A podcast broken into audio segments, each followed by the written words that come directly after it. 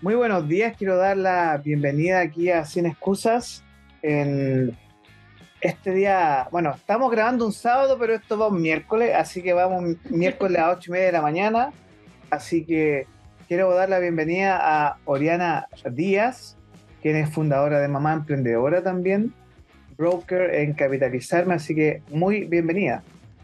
Muchas gracias por la invitación, Orlando. Un placer para mí estar acá en tu programa y bueno, compartir con el público un poco mi experiencia como emprendedora, como broker y mi historia de, de, de dónde vengo y todo lo que he hecho hasta este momento. Sí, bueno, para iniciar esta conversación y entendiendo todo lo que tú trabajas, ¿cómo nace esta idea de mamá emprendedora? Porque tú me contaste una historia que yo quedé. No, no, no es como la Rosa de Guadalupe, pero. pero uno queda como, wow. O cómo, ¿Cómo llegaste a mamá emprendedora? Porque de verdad una historia que uno queda. No, no es que uno quede para adentro, pero uno queda como. Digna de un libro. sí. Digna de un libro. Mira, eh, mi historia comienza en Venezuela como se nota en mi voz, yo soy venezolana, tengo 35 años, hoy en día soy mamá, pero llegué acá a Chile en el año 2019. En Venezuela yo estudié Derecho, tengo dos posgrados, soy experta en Derecho Constitucional y en Derecho Civil, en juicios particularmente porque estudié procesos. Y digamos que esos 10 años de estudio, poco antes de yo venirme a Chile, rindieron sus frutos y me hice asesora legislativa. Yo vengo de la isla de Margarita, había una representante mujer, eh, una diputada por la isla de Margarita, y yo la asesoraba en dos cosas, en temas constitucionales, porque obviamente sabemos que en Venezuela hay una dictadura y en el año 2017 hubo un proceso parecido a lo que tenemos acá, pero espurio y legítimo totalmente, eh, una asamblea constituyente, y yo la asesoraba a ella lo que tenía que decir sobre la ilegitimidad de estos procesos. Y aparte, eh, trabajaba con ellas todo lo que era el marketing político y la exposición en redes de estas ideas de democracia, de libertad, de cómo podemos desarrollarnos, cómo podemos crecer y salir de esa crisis política, económica, social, todo el, el desastre que hay allá en Venezuela. Obviamente en su momento eso me trajo serias complicaciones porque no es fácil hablar de democracia en dictadura y en su momento me tocó emigrar. Eh, la migración forzosa que todos estamos viviendo, más allá que por la política, porque sí yo me controlé mucho porque lo que hacía era a nivel investigativo como abogada, eh, fue también por razones económicas, estaba por cumplir 30 años veía mi futuro económico, qué le podía yo ofrecer a mi familia y mi hermana, una prima vivían acá, son emprendedoras, ya no viven acá actualmente, se fueron a Estados Unidos, pero en su momento ellas fueron mi inspiración cuando vine. Y decidí venir a probar y dije, bueno, si sale mal, puedo volver y seguir en lo que estaba haciendo. Llego a Chile con 30 años, paso seis meses en ese proceso migratorio difícil esperando mi documentación eh, legal, yo entré legal, no soy una migrante ilegal, soy una migrante legal, pero igual de esa forma también tarda mucho tiempo el que uno tenga al día sus papeles, buscaba trabajo, todos me exigían una visa y no encontré, entonces empezó mi historia de emprendimiento o, o de aprender a emprender, así es que le digo yo, vendí panes en el metro, arepas a vecinos, todo con tal de tener algo de dinero para poder este, pagar mi alimento y las cosas básicas de higiene que necesitaba en esos primeros seis meses antes de encontrar trabajo. Dormí en el sofá de mi hermana, dormí en el sofá de una amiga y ojo, no soy la única, esa es la historia del migrante. O sea, el migrante venezolano tiene esa historia acá y la mayoría de los migrantes forzosos, no planificados, que tuvieron que emigrar porque dijeron, ya no me está dando y tengo que hacerlo, esa es la historia. No soy la excepción y no es algo excepcional. Eh, de allí, durante ese tiempo, gracias a lo que estuve haciendo en Venezuela, me llamaron de México, me invitaron, el Tribunal Supremo allá me invitó y me invitó a una universidad para dar unas conferencias.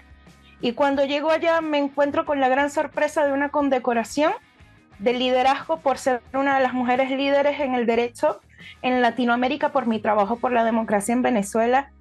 Eso fue para mí, me, me engrincho porque fue fantástico, porque yo di la conferencia, cuando terminé me sorprendieron, me dieron la decoración, me dieron varios regalos y los profesores que yo estudiaba sus libros, que estaban allí, se pararon, me aplaudieron. Eso fue una conferencia, una audiencia como de 100 personas.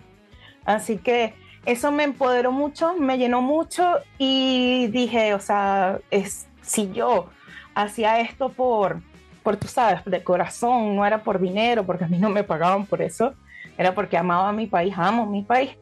Yo dije, tengo algo, tengo una lucecita porque esto no le pasa a todo el mundo. Y entonces al llegar acá, gracias al universo, encontré trabajo en un cementerio, nunca había vendido, aprendí a vender y ahí fue cuando empezó mi historia con los negocios, con las ventas en cementerio. Vino la pandemia. y obviamente trabajando en cementerio en una pandemia, aprendí de negocios y de ventas de una forma agresiva, porque había que hacerlo, había que cumplir metas. Y estando en eso, yo empecé a decir, ya va, pero si yo hago todo esto para un tercero y da resultados, ¿por qué no empiezo a planificar de alguna forma esto para mí? Eh, mi primer emprendimiento fue eh, hace tres años, que se llamaba Tiendita Zen, era un e-commerce, estaba trabajando en el cementerio y justo recién había quedado embarazada, entonces eh, digamos que la idea original de ese emprendimiento era como que tengo que darle algo de estabilidad a mi hijo, emprendamos con un negocio que el día de mañana quizás a él esto le funcione y así viendo cómo eh, Chile es un país caro, la educación es costosa, la economía aquí, aunque es estable gracias al tema de la UEF, eh, es, es, difícil lograr esa estabilidad económica, esa libertad financiera, no es tan fácil. Eso significa que uno tiene que aprender de muchas cosas para poder avanzar y si puedo hacer lo que no, lo que no hicieron conmigo, porque a pesar de que yo estudié mucho, 10 años, de derecho. A mí nadie me enseñó de finanzas, en ninguna universidad te enseñan de eso, a menos que estudies economía, administración. Nadie me enseñó a ahorrar. Nadie me enseñó lo de las deudas buenas deudas malas. Cosa que aquí cuando en Chile es muy propenso a, a caer en esas deudas malas. Y yo dije, oye, tengo que empezar a aprender esto para enseñarle a mi hijo. Lamentablemente mi hijo en ese proceso cuando nació se enfermó de COVID y me tocó hacer lo que la mayoría de las mamás aquí en Chile hace, que es renunciar a su trabajo, un trabajo estable, eh, un trabajo en el que obviamente yo ganaba muy bien, ya terminando la pandemia, pero yo ganaba más del millón de pesos, o sea, ganaba bien para, para, para lo que haga, gana una persona acá sin ser profesional, porque aunque sea abogada, en este momento, hasta que yo no revalide, ese título no me sirve de nada más allá de mis conocimientos para mí.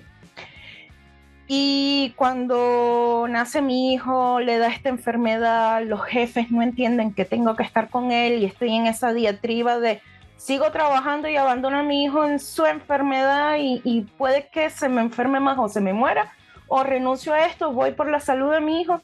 Ahí fue como que definitivo, ya no es un experimento, ya no es aprender a emprender, es emprender con todo y darle a la escuela de la vida. Y ahí nace Mamá Emprendedora, que para ti es este, tu desafío personal ahora. Sí. Y cuéntame, porque ahora tú lo ves como mamá, y tú ves que hay muchas mujeres jóvenes o mujeres mayores que no tienen esta guía, ¿no es cierto?, eh, para emprender y que tú tuviste que aprender, como decimos en buen chileno, a, a golpe y porrazo, venezolano a coñazo. Eh, Correcto.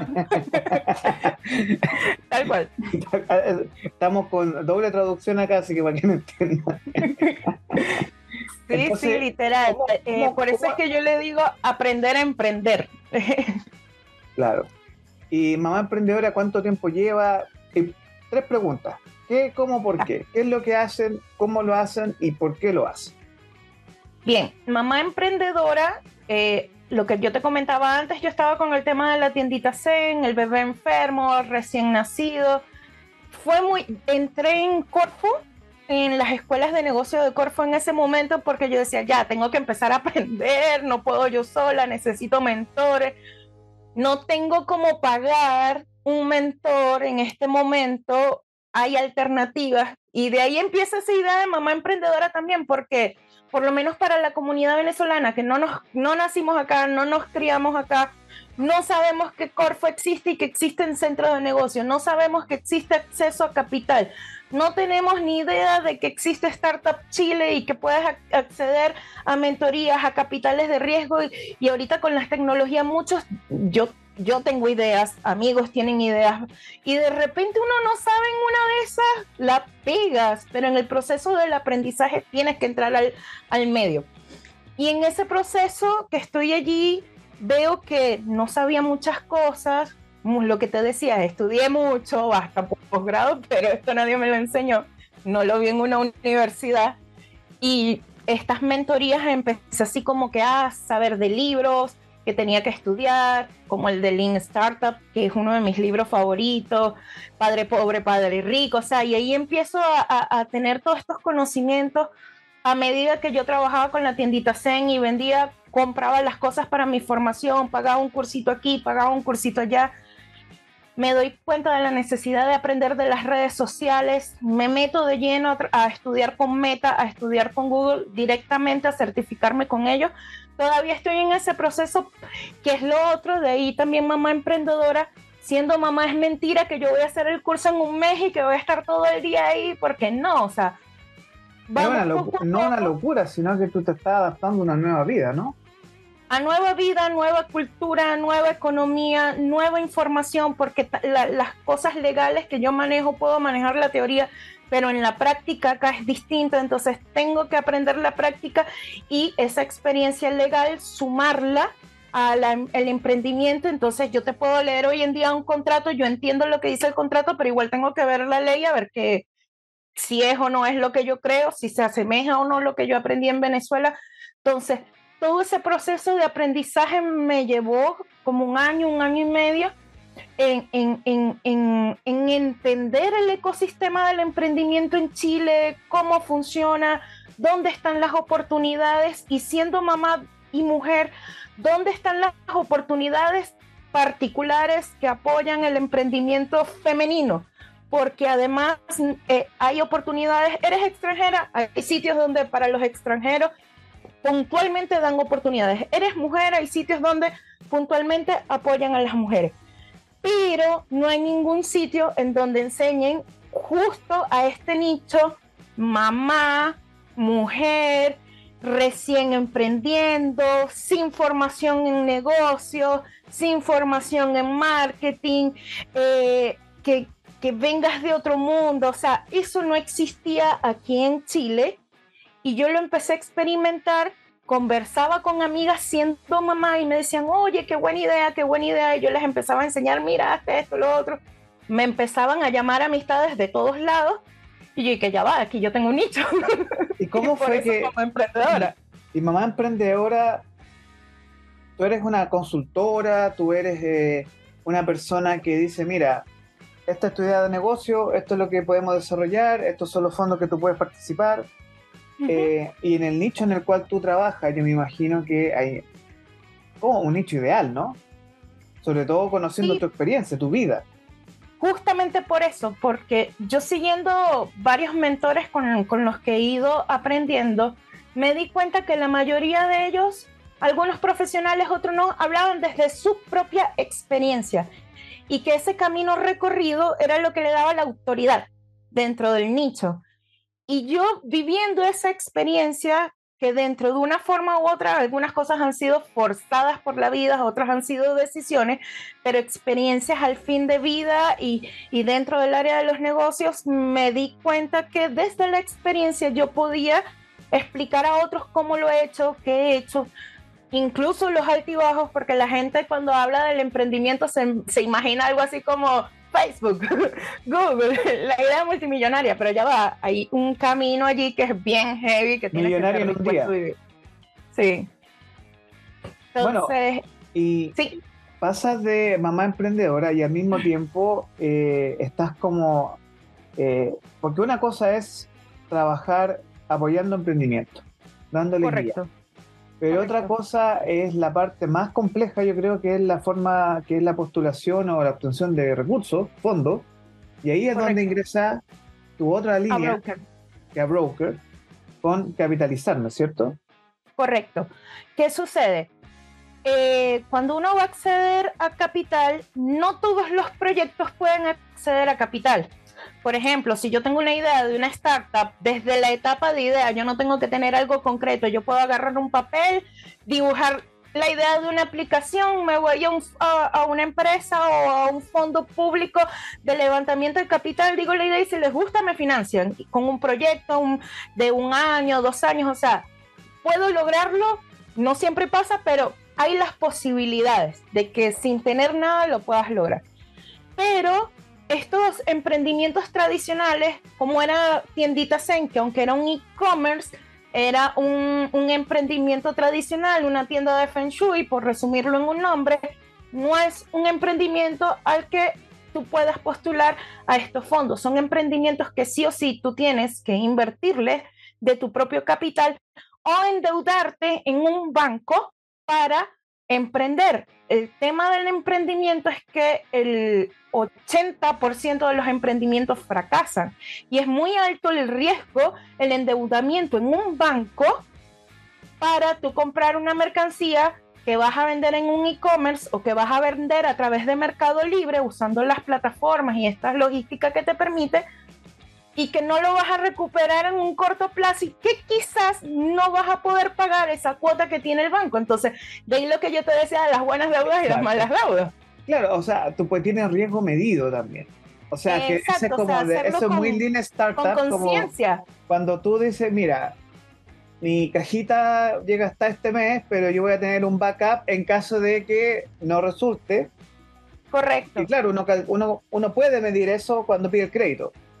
Ojo, pero esto yo lo aprendí ah, porque lo viví y caí en el error por no tener la información financiera, por lo que te digo, por no tener educación. Y la angustia. Cuando yo estaba trabajando, lo que te digo, ganaba más de un millón de pesos, fui al banco, pedí el crédito, empiezo con el emprendimiento de tiendita Zen, pero ¿qué sucede? Estando embarazada, me enfermo de la columna, tengo un problema de la columna que me tienen que operar me tengo que retirar del trabajo, después el niño se me enferma de COVID, viene toda esta situación compleja que prácticamente fue un año y eso hizo que mi capacidad económica se afectara en ese momento y quedé endeudada y terminé en DICOM, terminé en la historia de todo el mundo, ¿me entiendes? Sí, es que, es que y yo estoy emprendiendo, entonces ya no tenía ese backup que era mi salario. Es terrible, pero que es...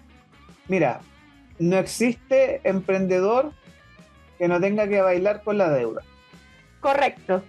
o la bicicleta también. Entonces, sí, así es. Entre las tarjetas de crédito, los créditos, la gente tiene que entender que, eh, bueno, lo que dice no es Miyazaki, ¿cierto? Sí, el de, bueno, Fuyasaki, el, el de padre ah, Robert Kiyosaki. Miyazaki, que él dice, todo el mundo ve mal la deuda, pero los países están hiper endeudados.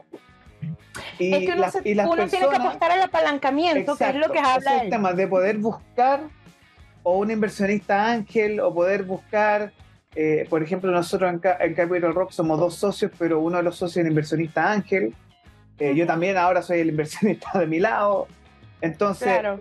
Eh, y la gente, yo creo que la percepción, imagino que a ti te pasa cuando haces esta asesoría y la, también lo ves como broker de capitalizarme, es como usted no se va a hacer rico desde la noche a la mañana. Correcto. Ya.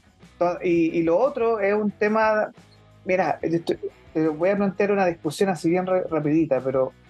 Bacán. Em, existen muchos emprendimientos, muchas personas que creen que haciendo poco quieren ganar mucho. No. Entonces es al revés, po. Es no sé si te pasa a ti. mucho y ganas poco. Y de hecho, al principio todo el dinero se te va entre las deudas, en oh, comprar mercancía, en, en si, estás emprendiendo y necesitas una segunda mano para hacer algo, se te va pagándole eso y la gente dice no. Y no siguen y se frustran porque no le está viendo frutos. Pero es que ya va. El emprendimiento tarda de 3 a 5 años en rendir apenas sus primeros frutos. Y si la gente no tiene esto claro, es difícil que avance, no se frustre y, ese espíritu de resiliencia que tiene que tener el emprendedor no lo va a tener y se lo va a comer. Yo creo que el hecho de la migración y que yo tuve que experimentar muchas cosas y empezar de cero, porque tuve que empezar de cero aquí sin mi mayor herramienta, que era mi carrera, hizo que yo aprendiera a tener ese espíritu. Y aparte de eso, que cuando yo me gradué en Venezuela y tuve la oportunidad de ejercer mi profesión muy joven, porque yo me gradué a los 21 años, yo a los 22 ya había montado mi propia oficina y a los 23 yo ya tenía una socia y dos empleados. Entonces, aunque era profesional, igual era emprender, porque yo estaba emprendiendo mi propia oficina. Mi profesión era mi negocio. Y algo que la gente hierra en, en, en el tema de ver las carreras profesionales cuando trabajan para otros es que no entienden que tu profesión es tu negocio, porque de eso es lo que tú vas a vivir. Bueno, entonces, hoy, 2023, ¿quién es Oriana Díaz? Oriana Díaz hoy en día, buena pregunta, buena pregunta, es una mujer que enfrenta todas las situaciones que le vengan en la vida para lograr el éxito y cumplir esas metas que se estableció. Porque si decidió emigrar, decidió dejar una carrera profesional bellísima, porque yo estuve al momento de venirme dentro de los top 20 abogados, mejores abogados de Venezuela, ya en Caracas, cuando tú sabes, esos tantos años de trabajo, empiezan esas alitas a despegar, pero por haber entrado en la política, eh, tuve que parar todo eso y empezar de cero. Entonces es una mujer que dice, ¿sabes qué? Si yo fui capaz de esto, entonces puedo ser capaz de más y vamos para adelante, vamos para adelante, vamos para adelante. Entonces ese espíritu está en mí y sí tengo varios proyectos como mamá emprendedora, que al final no te dije, el objetivo de mamá emprendedora es ayudar a las personas que están pasando por un proceso, ese es mi nicho específico, obviamente hay más personas que puedo ayudar, pero cuando tengo la idea es ayudar a estas mujeres que normalmente no tienen acceso a esta información o que teniéndolo, porque de repente podemos ser muy teóricas, porque las mujeres hoy en día sí estudiamos, estudiamos, estudiamos para la práctica. Entonces, esta experiencia que me ha dado la vida y, y, eh, la migración, los negocios como migrante, poderla traspasar y que quizás no puedan entrar en los mismos errores o cometiendo los mismos errores, ya hay una solución, démosles la vuelta y es por esta vía o por aquella vía. O sea, allí es donde vienen estas mentorías de negocios en el área de marketing digital, manejo de redes sociales, eh, en los negocios digitales, cómo montar un e-commerce. ¿Necesitas un e-commerce? ¿Por qué no te vas a Mercado Libre? Porque Mercado Libre te puede armar toda la logística si no tienes el dinero para tú tener tu propia logística. Y así, y así voy dando asesorías de a poco y avanzando y que las mujeres puedan realmente, o sea, impactar en esta vida de estas mujeres, en que si estás en casa, estás como mamá, puedes usar las redes y monetizar las redes y además si estás monetizando y ahora como broker, que, que, que me viene ahora esta experiencia de cómo invertir correctamente, cómo endeudarte correctamente, entonces empezaste a monetizar, a generar dinero, ahora te puedo dar la información de cómo ir asegurando esa libertad financiera y si esto te está generando y puedes irte a un, a un medio más grande, ahora emprender realmente como es, tener tu buen negocio y despegar, vamos a darle juntas. Esa es la idea. Muy bien. Y todo lo que ocurre con capitalizarme, ¿cuál es tu rol ahí? ¿Y qué puede obtener un emprendedor, una emprendedora o una persona natural de tu servicio y consejo? Mira, nosotros nos especializamos en asesorar personas que estén interesadas en invertir. No es lo mismo, obviamente, si la persona quiere adquirir una vivienda propia y vivir en ella, no hay problema, los asesoramos para eso. Pero el objetivo principal no es eso. Tenemos muchas ofertas porque capitalizarme es un marketplace. A diferencia de ser un broker de una inmobiliaria, aquí nosotros trabajamos para muchísimas inmobiliarias. Tenemos más de 70 inmobiliarias, por lo tanto, cientos de propiedades disponibles para las personas. ¿Y qué hacemos? Si una persona de repente gana un salario de 1.600.000, 1.800.000, tiene una buena capacidad de ahorro, pudiera asesorársele para que invierta no en uno, sino en dos apartamentos, usar las bondades del banco para el apalancamiento financiero y tener estas propiedades, colocarlas en arriendo y empezar a acumular capital.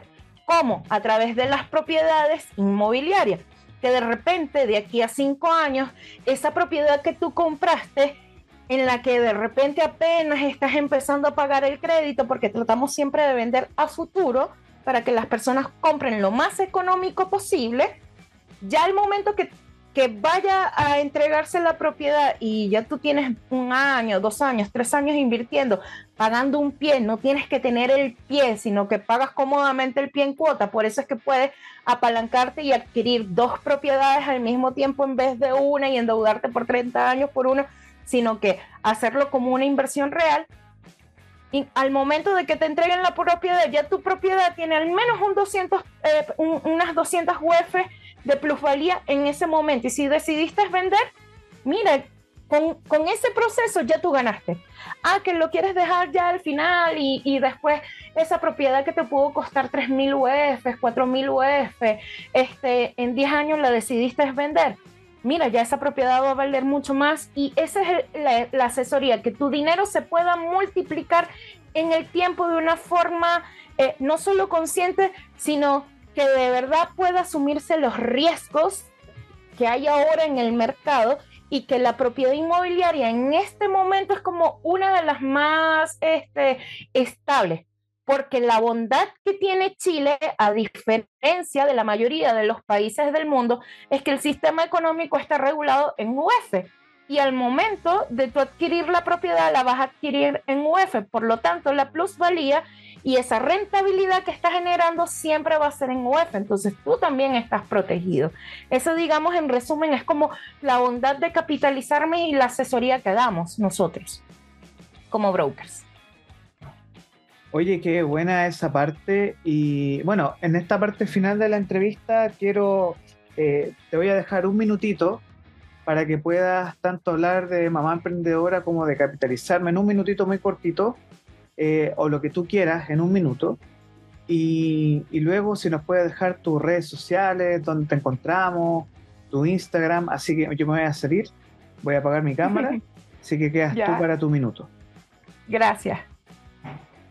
Bueno, eh, Mamá Emprendedora, como les comentaba, es esta marca personal que yo he venido creando en donde estoy formando esta comunidad de mujeres, sean mamá o no, en donde no solo hablo de la experiencia de la maternidad, sino de la experiencia de emprender siendo mamá, la experiencia de invertir y buscar la forma de monetizar tus redes, monetizar este, tus conocimientos este, a través de las redes sociales y generar capital, porque al final lo importante es que podamos generar dinero a través de la tecnología.